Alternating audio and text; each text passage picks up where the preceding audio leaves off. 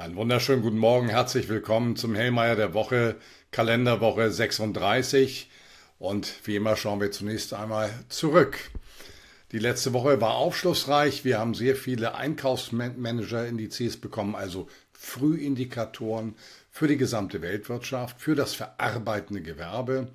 Und das Ganze war recht ernüchternd für Europa, aber insbesondere Deutschland wenn wir uns mal die Daten anschauen, sehen wir, dass der globale Süden die Wachstumsdynamik der Welt liefert.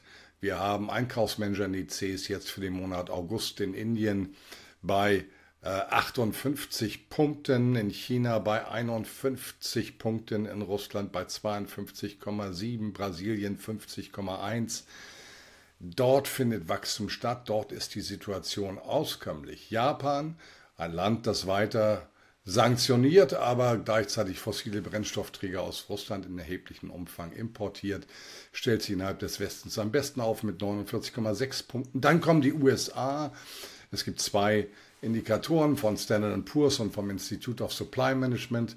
Alles liegt um die 47,5 und dann die Eurozone 43,5 und Deutschland bei 39,1. Wir fallen ab. Europa fällt ab, Deutschland fällt ab und Deutschland zieht Europa runter. Das muss man hier an dieser Stelle deutlich sagen. Das ist aber nicht alles. Wir haben auch die Geldmenge M3 der Eurozone bekommen und dort war jetzt für den letzten Berichtsmonat ein Ergebnis von minus 0,4 Prozent im Jahresvergleich. Das ist ein Strukturdatum.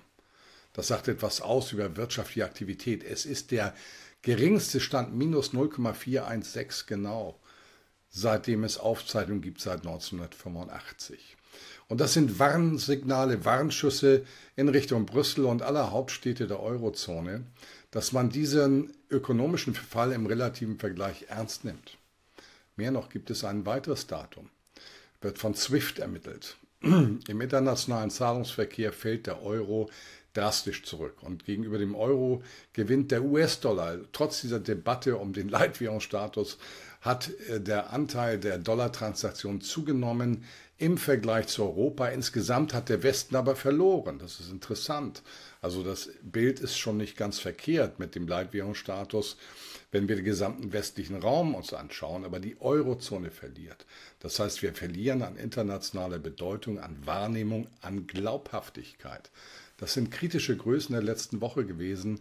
Und insofern ist es wichtig, dass wir uns mit diesen Themen auseinandersetzen. Ich freue mich sehr, dass äh, die Top-Ökonomen, wie es bei Reuters hieß, Herr Hüter vom IW, Frau Grimm als Wirtschaftsweise, Herr Fuss vom IFO-Institut, sich jetzt äh, bezüglich der Energie einlassen und im Grunde genommen alles fordern, was möglich ist. Stromsteuern senken, Industriestrompreis, Wasserstoff, weiterer Ausbau der grünen Technologien. Und es ist vollkommen richtig. Dass die gesamte Malesche, die wir haben in Deutschland, in Europa, hängt mit Energie zusammen. Wir leben in einem energetischen Zeitalter, ohne Energie geht nichts. Und wir müssen dieses Thema anfassen. Ich habe das sehr frühzeitig in diesen äh, Beiträgen hier bei FTD, aber auch im Hellmeyer Report immer wieder angemahnt. Und wir müssen sogar überdimensionieren, weil der Vertrauensschaden, der in der deutschen europäischen Wirtschaft angerichtet worden ist, enorm groß ist. Das ist eine historische Größe in meinen Augen. Und insofern brauchen wir hier zeitnahe Entscheidungen, die dieses Problem entkernen, um dann auch Performance wie beispielsweise Japan liefern zu können. Und da reden wir von einem Wachstum von 5,5 Prozent aufs Jahr hochgerechnet. Das sind ja ganz andere Hausnummern und damit eine andere innere ökonomische und gesellschaftspolitische Stabilität. Darüber hinaus äh, gab es noch das BIP der USA, 2,1% Wachstum annualisiert, etwas geringer als zunächst erwartet, 2,4. Aber hier zeigt sich eine Auskömmlichkeit im Vergleich zur Eurozone, wo wir bei 0,6% liegen. Und damit starten wir in den Datenpotpourri. Ähm, was, am Dienstag geht's los mit dem Einkaufsmanager, Einkaufsmanager-Index für den Dienstleistungssektor in Japan. Zuletzt 54,3, also über 50 Wachstum, solides, gutes Wachstum, voraussichtlich keine Prognose verfügbar. Weiter mit dem Kaixin-Index für den Dienstleistungssektor aus China. Zuletzt 54,1. Solides, gutes Wachstum, keine Prognose verfügbar. Es wird aber deutlich über 50 ausfallen. Dann schauen wir Richtung Indien, also die, eine der stärksten Volkswirtschaften derzeit mit mehr als 7% Wachstum. Dienstleistungssektor wird erwartet jetzt für den Berichtsmonat August 61 Punkte. Also das ist sportliches Wachstum. Auch gut, dann kommt Deutschland, die finale Fassung der Einkaufsmanager-Indizes für den Dienstleistungssektor und für den, die Gesamtwirtschaft. Für den Dienstleistungssektor 47,3 Kontraktion und für die, den Composite Index 44,7 stärkere Kontraktion als im Dienstleistungssektor. Also der hält das Ganze noch etwas stabil. Dann bekommen wir die Daten für die Eurozone. Hier erwartet Bestätigung 48,3, auch Kontraktion im Dienstleistungssektor. Und für die Gesamtwirtschaft 47, das ist nicht wirklich auskömmlich. Erzeugerpreise, Eurozone. Erwartet im Jahresvergleich minus 7,6 Prozent nach minus 3,4 Prozent. Vorlaufindikator für die Verbraucherpreise, also Entspannung, das passt zu den Einlassungen des französischen Notenbankpräsidenten Villeroy, der sagte, ja, wir nähern uns jetzt der äh, Zinsobergrenze an, aber von Zinssenkungen reden wir noch gar nicht. Das Thema ist nicht auf der Agenda, ist vor dem Hintergrund im Moment nachvollziehbar. Auch der Rolle des Euros, der muss ja auch eine gewisse Attraktivität haben im Vergleich zu anderen Währungen. Dann geht es weiter mit Auftragseingängen der Industrie in den USA am Dienstag um 16 Uhr. Nach plus 2,3 Prozent erwartet minus 2,5 Prozent. Ich mache daraus nicht zu viel. Das hat häufig etwas mit Großaufträgen auch im militärischen Komplex zu tun. Ähm, die Lage ist auf jeden Fall auskömmlicher, als es bei uns der Fall ist. Mittwoch beginnt das Ganze mit dem Auftragseingang der deutschen Industrie, erwartet nach dem dramatischen Anstieg 7%, hat auch was mit Großaufträgen zu tun im Vormonat, im Monatsvergleich jetzt minus 4%. Bei uns ist die Situation nicht so auskömmlich. Äh, wir haben noch etwas Speck auf den Rippen im Auftragsbestand, aber wenn der abgearbeitet wird, wird das Ganze sehr, sehr dünn und mager. Ergo Handlungsmaximen für deutsche Politik.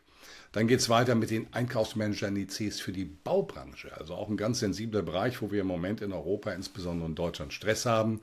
Hier lagen wir zuletzt bei 41 Punkten, also satte Kontraktion in Deutschland, in der Eurozone bei 43,5. Besser dran sehen wir nochmal, Deutschland zieht die Eurozone nach unten, keine Prognosen verfügbar. Einzelhandelsumsätze der Eurozone folgen dann um 11 Uhr, erwartet minus 1,2 Prozent nach minus 1,4 Prozent im Vormonat. Auch der Konsum leistet keine Wachstumsbeiträge, ist die Kernüberschrift darüber. Und dann bekommen wir die äh, Einkaufsmanager-Indizes für den Dienstleistungssektor, Dienstleistungssektor von S&P und dem Institute of Supply Management für die USA. Dort lagen wir zuletzt beim S&P-Index für den Dienstleistungssektor bei 50,4, also Wachstum, leichtes Wachstum, keine Prognose verfügbar. Bei dem ISM-Index sogar bei 52,7, also ist dann schon solides Wachstum, erwartet 52,5 für den Berichtsmonat August. Der Composite-Index von Standard Poor's für die Gesamtwirtschaft sollte über 50 ausfallen und damit nochmal der Unterschied zur Eurozone zu Deutschland wird daran deutlich. Donnerstag geht es weiter mit, dem, mit der Industrieproduktion Deutschlands. Erwartet minus 0,2 Prozent nach minus 1,5 Prozent. Im Jahresvergleich lagen wir zuletzt im Juni bei minus 1,83 Prozent. Also der Stress bleibt uns in diesem Sektor erhalten. Und wenn wir am energetischen Thema nichts ändern, und das sage ich nochmal als Mahnung an Berlin, dann wird das Ganze noch sehr viel schwächer. Und das hat dann nachher eben nicht nur Folgen für die Wirtschaft, sondern auch für die Gesellschaft und die politische Stabilität. Dann geht es weiter am Donnerstag mit dem BIP der Eurozone. Hier erwartet die Bestätigung der vorläufigen Werte, Quartalsvergleich plus 0,3. Da sehen wir nochmal, Deutschland zieht Eurozone nach unten.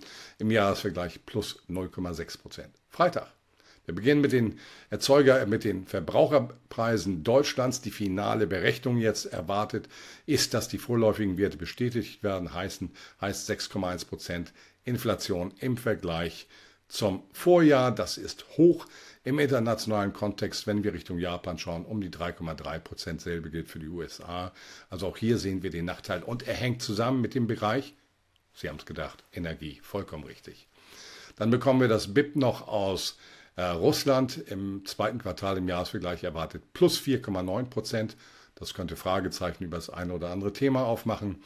Und das Ganze wird abgeschlossen mit den Verbraucherkrediten abends um 21 Uhr aus den USA. Zuletzt gab es hier eine Zunahme um 17,85 Milliarden, jetzt 17,5 Milliarden erwartet. Fassen wir mal das Ganze zusammen.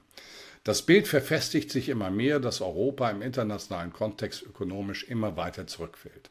Und ich betone hier nochmal, das psychologische Bild in der Wirtschaft ist kritischer und das wirkt sich in die Realdaten aus, als das, was wir jetzt in den Daten ausweisen. Wir müssen erstmal das verlorene Vertrauen der deutschen europäischen Wirtschaft wieder in unsere Politik, dass die richtigen Rahmendaten gesetzt werden, zurückgewinnen. Das heißt, die Bremskräfte werden uns, selbst wenn wir jetzt viel Positives machen sollten seitens der Politik, zunächst einmal halten bleiben. Ähm, was hat das für Auswirkungen auf Märkte? Der Euro sollte vor dem Hintergrund unter milden Druck stehen. Wir sehen eine relative Stabilität, die durchaus erstaunlich ist. Aber wir nehmen sie zur Kenntnis. Ähm, aber leicht negative Zeichen, Vorzeichen. Für die Aktienmärkte sehe ich das gar nicht so. Die Weltwirtschaft wächst weiter und auch deutsche Unternehmen hängen an der Weltwirtschaft, nicht an der deutschen oder nur europäischen Wirtschaft. Sicherlich etwas mehr als andere Unternehmen, aber insgesamt sehe ich hier Stabilität äh, an den Aktienmärkten, an den Zinsmärkten ebenso. Das Thema Zinserhöhungszyklus neigt sich dem Ende zu, auch wenn wir in Europa noch nicht am Ende sind, in den USA vielleicht. Was wünsche ich Ihnen? Ich wünsche Ihnen eine erfolgreiche Woche. Ich wünsche Berlin und Brüssel die Weisheit, die Komplexität des Problems so zu erkennen, dass man die richtigen Maßnahmen ergreift, um uns hier in Deutschland und in Europa eine bessere Zukunft als die, die sich derzeit abzeichnet, zu gewährleisten. Vielen Dank und bis zur nächsten Woche.